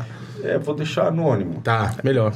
Também fica a critério. Pode ser? Pode, Pode claro. Ser. Você quer fazer outro Ironman Eu fiz um Ironman. Pois Tu fez é, a gente também? não tocou nesse Fiz um assunto, cara. É, Já, falou mas já agora. É, né? Mas eu já não, não sabia já. Não, sabe, não, eu A gente um trouxe esse, esses tempos a gente trouxe o, o Milão, né? É. Que o Ivo- tu conhece o Will Rafael Miller de Birama? Ele, ele, ele falou de ti. Ah, é? Ele já ele falou, ele disse que. Caramba, velho. Ô, eu não sabia quando Fiz o, Iron. quando Aham. o Milão lá falou, eu pensei, cara, o que que é Iron Man, né? Tipo, Ah. daí eu fui falando, né? Que daí a gente meio que descobre aqui no nosso bate-papo, né? Nem foi Sim. em off. Meu Deus, mas isso aí é coisa de louco, né, cara? Ironman eu entrei através de um aluno. Um aluno comprou uma bicicleta, só que antes disso, na outra academia, ele já tinha falado, professor, meu sonho é fazer um Ironman e tal. E eu lá com os meus 80 quilos, meio rechonchudo, assim, sala de um salão de musculação, né? Pensei, tá bom, beleza, né? Vai, segue o teu sonho, né? Tomara que dê certo. Aí mudei, fui pra boxe e tal, comecei a, a, a estar à frente no grupo de corrida, que a boxe Aham. tinha um grupo de corrida no começo, hoje a gente terceirizou essa parte. Sim. E, e esse aluno veio para box. Daí ele comprou uma bicicleta. Só que na época eu já estava dando uns trotinhos e tal, fazendo umas corridinhas de 5, 10 quilômetros. Ele falou: ah, professor, agora eu comprei a bicicleta. Tais comigo nessa jornada? Vamos junto fazer um Ironman? Eu falei: ah, meu Deus do céu. Eu falei: cara, eu não vou fazer um Ironman contigo, mas eu compro uma bicicleta para pedalar contigo, te ajudar nessa jornada e tal. E isso me levou a depois comprar uma bicicleta, começar a pedalar, entender que o corpo, se tu treina mais, tu começa a pedalar mais e tu quer ser mais rápido que os outros, ser mais rápido que você mesmo. Essa, esse, esse espírito competitivo, Cara, ele deixa a gente muito... Muito louco, Ah, entende? Aí eu pensei, cara, aí eu já comecei a alimentar a ideia do Ironman. Aham. Falei, ah, eu já corro, eu tô indo bem na bike, natação, só beleza. Aí eu comprei outra bike. Eu falei, não, para Ironman essa bike não dá. Aham. Tem que ter uma bike específica para Ironman. Sim. né? Sim. Uma bike que tem um clipe, que tu pedala assim e tal. Uma, uma bike que custa mais que um carro, tipo assim. É, Mas é, o, é, mas é o modelo Speed, né? Ou não? Não, eu tinha uma Speed. Ah, tu aí- tinha uma Speed? É, aí tu compra uma bike de modelo TT. Ah, TT, que é uma Uhum. bike que tem uma aerodinâmica diferente. Sim. Você Mas também que- o pneu é você- fininho, você né? Tem que, É, é, você tem que pedalar assim, ó. porra. Assim, é. Porque daí o vento corta, Sim, né? Tu, tu, tu- tu fura o vento, né? Aerodinamicamente. sim. E aí tu ganha mais velocidade. E aí eu comprei essa bicicleta e falei, ah, vamos fazer o Ironman. E aí eu me inscrevi na época, nem falei pra minha ex-mulher nada. 3.500 reais a inscrição, vai. E aí isso me levou, né, a própria competição pessoal, entender que, cara, eu tô treinando bem. Eu tinha na faixa de 35 anos, foi 2018, é. É, 2018, 40, é, 36 anos. Foi quando eu fiz, mas foram dois anos de preparação. Comecei a fazer meia maratona melhor, comecei a correr algumas maratonas, comecei a fazer provas longas de, de natação mar aberto. É uma preparação até tu encarar ali. Com certeza, meu, É. ainda mais que são três modalidades, É, né? né? E, e aí eu mergulhei no Ironman. Me inscrevi, me preparei, participei de prova e, assim, uma característica, eu, sempre fui muito intenso naquilo que eu fiz. Então, quando eu entro, eu entro, É, entende? Eu entro, eu vou. Né? Igual na graduação, era Caxias, entende? Chegava, estudava, é, aproveitar o máximo daquilo. Não faltava treino, cumpria planilha de treino, alimentação, então é coisa bem, bem a preparação assim que a mulher do cara também tem que estar bem preparada para isso, porque da mesma forma que né, bate um estresse, bate um aspecto psicológico ali, esses rebotes de quando tu leva o teu corpo no limite, Sim, né, sim, gera sim. um rebote, de, tu quer a tua paz, né? Tu quer a tua paz. Uhum. É, o, busco, o corpo busca o conforto, né? Conforto, É, aham. eu quero a minha E paz. quando tu sai treino. disso, é... É. Os treinos eram assim, foi um ano de treino todo domingo, assim, era treino de 4 horas de pedal, aí tu largava a bike, corria mais 10 quilômetros, mais Caramba. 16, mais 12, mais isso, mais aquilo, eu nunca acabava esse negócio, entende? E aí tu chega no dia da prova é a consagração. Uhum. Então eu fiz o Ironman muito bem, fiz para 10 horas e 5, tinha uma perspectiva de fazer abaixo de 10 horas, mas por conta ali que eu comi uma amêndoa antes da prova ali, isso me deu uma constipação, travou meu intestino. Pedalei 90 km com cólica até eu conseguir vomitar e botei para fora Tá essa, essa né? amêndoa. é. E aí perdi muita energia nesse processo porque eu não consegui suplementar as coisas que, que- Uhum. que eu tinha treinado. Sim. E eu fui para a corrida totalmente desgastado, fraco, então demorei 7 km até conseguir en- en- engatar uma corrida. E eu tomei, sei lá, acho que uns 4, 5 copos de coca, comi uma, umas dois, três pedaços de laranja, tomei um Advil E aí eu olhei pra mim e eu pensei, cara, tu treinou dois anos pra, porra, pra não conseguir correr? Uhum. Vai lá e corre agora, né? Aí eu botei Sim. na mente, não, agora eu vou correr. Vou correr e vou correr, né? E aí eu corri os outros 30 e poucos quilômetros ali, muito bem, né? E aí quando tu passa no corredor da galera ali, que vai, Luiz, para, tu toca e tal. E aí eu acabei fechando a maratona em 3 horas e 30 ainda Uhum. né, 42 quilômetros. É, Você, o Ironman, só para né, contextualizar aqui, você nada 3 quilômetros e 800, depois você sai da água, troca de roupa, pega a bike e pedala 180. Depois de 180 quilômetros, você corre 42. Cara, é muita Então, coisa, tu né? começa a prova às 7 horas da manhã e muitos... Eu saí de lá 10 da noite, tinha gente fazendo a prova ainda. Tá louco, cara. É, eu comecei às 7 da manhã, terminei às 5 da tarde, o dia todo fazendo prova. Mas é, é muito massa. É muito massa, é muito grandioso quando tu passa por um processo de preparação, seja ele qual for. Uhum. né? Uhum. Seja ele qual for, tu tens a tua preparação. Passou por um negócio extremamente invasivo no teu corpo e tu estás numa preparação. É um negócio que é, não é qualquer um que faz, né? Pelo fato de ser poucas pessoas que fazem, já se torna um negócio grandioso, né? Tipo, grandioso, né? tá? E assim, cara, o Iron Man até essa é a pergunta da menina, né? Ela perguntou aqui, ó, você quer fazer outro Iron Man? Sim. Se eu falar para vocês que todo dia vem um insight do Iron Man na minha mente, todo dia vem um insight. Todo dia tem um ensinamento do Iron Man na minha vida. E todo dia eu consigo pensar no Iron Man. Todo santo dia. Um porque eu tenho uma tatuagem aqui, Uhum. quando eu me lavo, eu vejo essa tatuagem, eu vejo que tem um carinha correndo aqui. Então, tá sempre acessando o inconsciente daquilo que, que foi vivido nesse processo, nesse período, entendendo que hoje é outro corpo, entendendo que hoje é outra idade.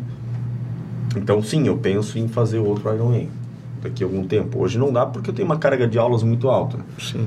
É, por exemplo, das 5 da manhã a 1 da tarde eu já dei 7 aulas. Aí eu dou uma descansadinha à tarde, aí eu pego mais umas 3, 4 aulas das 4 até umas 7 da noite. Então hoje a vida está muito difícil para treinar para um Ironman. É, né? sim. Porque exige tempo, né? Exige tempo, umas 3 horinhas do dia vai, porque são duas atividades no dia, tu pedala e corre, tu pedala faz funcional, ou tu corre e faz funcional, tu tá sempre combinando É, dois treinos meu no dia. né? dava 4 horas e meia, dava. Duas horas de cardio, duas horas de treino e meia hora de treino de mobilidade e, e pose, né? Uhum. Então, Caramba. é, vai, é uma... E todo, né? Tu tem toda a tua, né, tua carga de, de trabalho para fazer, né? E ainda tem que fazer isso. Sim. Com zero de carbo, né? isso que é mais difícil, né? Se vai com carbo, o cara vai sorrindo, né? Sim, Porque sim. treinar é, É bom verdade. demais, né? Não, no Iron não tem zero carbo. né? Não, ali é No carbo Iron pra é muito caramba, carbo. né? Ali é- No Iron é muito carbo, né? Mas também não é qualquer carbo, né? Sim, é sim. uma dieta mais, mais limpa, mais energética, né? Sim, é aquele. Suportar. É, é, ali provavelmente vai ter Ali chocolate, foco é- vai ter é- Gatorade, é, absorção rápida, né? É. E Bastante. o foco é energia, né? Isso é absorção rápida, tem que ser doce, açúcar, açúcar, pra entrar logo na corrente sanguínea e não dá um gás. E segunda pergunta do A segunda pergunta, o que fez você querer ser treinador? Essa pergunta eu respondo com base nos meus últimos anos de vida, porque quando eu resolvi fazer educação física, eu só queria trabalhar com esporte. Eu, só, Uhum. eu só queria é, é, melhorar a recuperação das pessoas, porque foi isso que, que eu vivi. Eu queria melhorar a condição de vida das pessoas, mas eu não me entendia como um treinador, de fato. Depois de alguns anos de profissão que as pessoas começavam a me chamar de professor, e aí eu já tinha para lá dos meus 30 anos, comecei a entender, caramba, cara, o conceito da palavra professor, né, docente, tu é um cara que ensina, né, não se ensina sem exemplo. Uhum. Então, cara, não adianta eu dizer pro cara cuidar da alimentação ou pedir pro cara reduzir o álcool. E eu não faço Mas eu não isso. reduzo o álcool no final de semana, eu não, entende? Então, Sim. é o choque de realidade, É. né? Isso demora um tempo para a Aham. pessoa ter. Então, eu comecei a entender que eu era um treinador depois dos meus 30 anos, depois de alguns anos de bagagem, depois de alguns resultados que eu consegui promover em algumas pessoas, né? E a própria experiência de vida. Então, é, o que fez eu querer ser treinador? A minha história de vida. Uma história de vida de superação, desde a infância, com pai alcoólico, é, uma, uma, uma, infância com bastante conflito, é, principalmente de ordem familiar, é, uma condição financeira no início da minha vida profissional que não me permitiu fazer outras coisas a não ser viver hoje e meio e, que sobreviver, né? sobreviver hoje e dar conta de hoje, né? Então é, esse lado treinador é fazer a pessoa sair daqui e conseguir encontrar um, um, um, patamar melhor. Então a minha história de vida me fez querer ser ser treinador porque eu vivi isso na pele. Uhum. E tu conseguiu né, sair desse patamar baixo para subir né, no patamar mais alto. Sim. Então, Hoje, é que nem tu falou, é dar o exemplo, né? Não adianta. Uh, até não adianta, vamos dizer, até a questão, vamos dizer, de coach, né? Não adianta eu falar para a pessoa, tu vai prosperar e o cara não nem prosperou ainda. Então, tu já prosperou na vida, entendeu? Tu tem que dar sempre é o exemplo, né? Assim como o treinador. Eu vejo que um, um, um instrutor ou um personal trainer tem que ter um corpo legal. Não é obrigação, mas é tua vitrine. É dizer, eu não sei só a teoria, eu sei a prática, entendeu? É Sim. É meio que isso aí. Então, tu tem que mostrar para a pessoa que tu sabe fazer, tu sabe chegar lá, tu sabe como, não só na teoria, ah, eu sei que tu faz isso aqui, isso aqui, isso aqui, funciona. Não, eu, eu cheguei lá, eu tô lá, entendeu? Sim. Então esse é, ó, o exemplo, ele é o, eu acho que é o, é o negócio mais forte que tem, né? Então, e é muito massa ser treinador, é uma coisa muito muito rica. Tu, a pessoa ela vem para ti para ter uma orientação sua e a pessoa ela abre o ouvido e a mente para ti e ela diz, cara, obrigado faz, faz sentido o que tu uhum. fez, o que tu falou para mim. Sim. Faz sentido. Né? Tu começa a ser um mentor da pessoa, tu começa a ser, né? Um, um... A pessoa para para te escutar, é. entendeu? Tipo, às vezes eu tenho um pouco de conhecimento em questão também de nutrição, né? A partir porque eu faço dieta e tal e a gente vai pegando isso ali. A pessoa ela vem, né, conversar comigo e assim, cara, eu não é, eu, às vezes não é meu aluno, às vezes é um cara da academia, ele vem conversar comigo, eu dou uma, tipo, uma aula para ele tudo. Eu entrego tudo que eu tenho. Eu falo, tu tem que treinar assim, dividir teus grupos musculares desse jeito, tem que dar descanso para ele, tu tem que também, principalmente, fazer uma dieta. Se tu quer ter resultado, tu tem que ter dieta, senão tu não vai crescer, entendeu? Tu não vai ganhar músculo, tu não vai emagrecer. A dieta faz parte, sim, da, da musculação. A musculação vai te deixar teu corpo firme, vai crescer, né? Vai ganhar músculo se, tu, se é o teu objetivo, mas tudo é que nem subir um, um prédio, tu precisa ter tijolo. Então, a, a, nutrição é o tijolo. Não adianta tu ter 20 pedreiro e não ter tijolo chegando, entendeu? Então, tu tem que ter tudo alinhado, senão não vai funcionar. E, é o equilíbrio, né? Uhum. Tipo, alimentação, é, vamos dizer, sim, é. é dieta, treino e descanso. É, sim, tem não que ter. Tem... Por mais que é clichê, é isso aí, né? É. Não tem segredo, entendeu? O, o que eu comprovei da, na minha vida é que tudo que tu faz 80%, tu vai ter um bom resultado. Sim. Eu falo, é, também eu falo para eles, cara, dia de semana faz tudo certinho. Se tu quer final de semana, tu não vai estragar teu shape. Sim. Se tu fizer duas, três refeição suja, vamos dizer. Não vai ser isso. Olha tudo que tu fez. Fez cinco dias bom para dois ruim. Não tem como estragar cinco dias estragar. Bom. Então, capricha segunda a sexta. Tu tá no teu, na tua rotina, tu vai ter que trabalhar, tu vai ter que ter só se organizar, tu vai ter sua tua semana dos teus horários para comer. Então, capricha de segunda a sexta, que sábado, domingo pode comer o que que tu quer, né, com, com certa restrição, moderação, é, né? com moderação. Claro. E cara, tu vai ter um shape legal, entendeu? 80, que nem falou, 80% é melhor do que 30, é melhor do que 10, então. Claro. É. Se de 10 refeições a pessoa pifar duas, tá Sim, o tá, cérebro tá... vai mais entender as 8 claro, né, uh -huh. do que as duas. Sim, né? sim. Então, dá para ter esse equilíbrio. Tu não precisa ser um atleta. Sim. Tu pode ter uma condição, tipo, um, uma condição legal e, e, realmente viver a vida, entendeu? Né? Cada um tem a sua filosofia de viver a vida, Sim. né? E Felipe, queres deixar uma mensagem pro pessoal que, que assistiu o vídeo aí? Quero. Quero deixar uma mensagem, uma mensagem de que vocês têm um potencial que merece ser despertado, um potencial que merece ser é, cutucado. Eu costumo dizer, cutuca o leão que tem aí dentro, que cada um de vocês tem um leão aí dentro para ser cutucado e fazer esse leão esbravejar, fazer esse leão vir para fora para você realmente encontrar o seu sentido de vida, encontrar o seu propósito, encontrar aquilo que faz sentido para você, para você ter uma vida leve, e feliz. Eu falo muito em vida leve e feliz, uma vida leve aqui dentro, uma vida feliz aqui dentro. Que com certeza você vai chegar ao final da vida e você vai entender que tudo que você fez valeu a pena. Então cutuca, cutuca esse leão que vocês têm aí dentro e desperte todo esse potencial que eu sei que vocês têm. Show de bola. Felipe, É. mais uma vez. Só, só complementando, né? Tu vai, parece que vai chegar nesse ali, é tipo, eu hoje chego, né? Domingo à noite, cara, pra mim eu tô feliz, porque segunda eu vou trabalhar, entendeu? E tipo, e sexta-feira é mais, só mais um dia. Eu acho que quando tu meio que atingiu isso ali, que tu não tem a crise do fantástico de que vai, né? A crise fantástica É, ótima, hein? é, aham, que tá acabando o Fantástico e tu fala, acabou, agora eu tenho que dormir pra amanhã começar aquele inferno de novo, ou, né? Alguma coisa assim, ou o cara tá feliz. Ah, claro que eu tô feliz, hoje é sexta-feira, quando deixar de. Quando tu quebrar isso ali. E tu, tu, tu quer tra- tu fica feliz na segunda-feira, assim como tu fica feliz na sexta-feira, eu Sim. acho que dali, é- ali tu Esse- se realizou. né? É, é. Então, esse é o momento, Ponto, esse é né? um ponto importante. Eu já tive muita crise. Eu também tinha, meu, cara. tinha, meu, todo domingo. Cara, eu ia né? dormir mais tarde porque eu não queria que chegasse a Sim, segunda, aham. sabe? E hoje não tem mais isso. Cara. É, E vale muito a pena viver assim. Muito que tu vive todo dia bem, todo dia tu tá bem, entendeu? Tu não tem aquele as oscilação de segunda e daí tu vai subindo, subindo, Sim. subindo, sexta, sábado, domingo, segunda de novo. Sim. É maravilhoso. É cara. maravilhoso. É maravilhoso. Trabalhar com o que gosta e com o que faz sentido, né? Sim, sim. Sim. Gente, do fundo do meu coração, meus primos, eu quero agradecer vocês, tá? Porque isso aqui vai ficar registrado para a eternidade.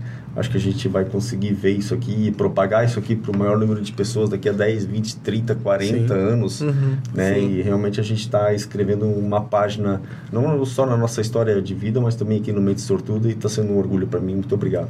Pô, A gente também agradece ter Tá cedido bom. o teu tempo vindo pra cá.